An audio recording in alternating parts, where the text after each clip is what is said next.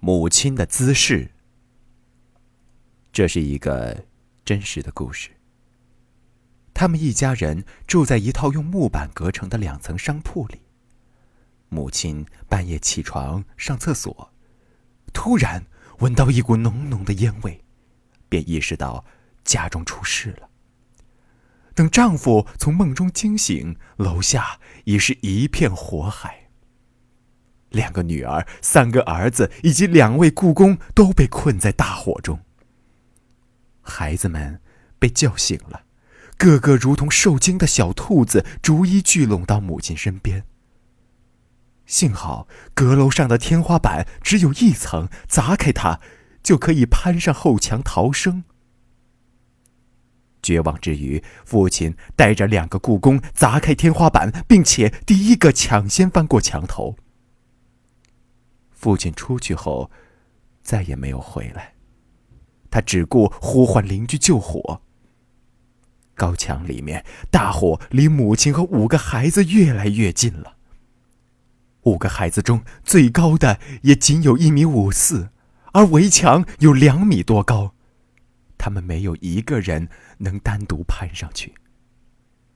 幸运的是，墙头上有一个故宫留了下来。他一手紧抓房顶横梁，另一只手伸向墙内的母亲和五个孩子。别怕，踩着妈妈的手爬上去。母亲蹲在地上，抓牢大儿子的脚，大儿子用力一蹬，抓住故宫的手，攀上了墙头，翻身，脱离了险境。用同样的办法，母亲把二儿子和小儿子一一举过了墙。此刻，火舌已舔到脚掌，母亲奋力抓起二女儿。此时，她的力气已用尽，浑身不停的颤抖。大女儿急中生智，协助妈妈把妹妹举过了墙。火海中，仅剩母亲和大女儿。大火已卷上了他们的身体，烧着了他们的衣服。大女儿哭着让妈妈离开，但母亲坚决地将女儿拉了过来，拼尽最后一口气将大女儿拖过墙头。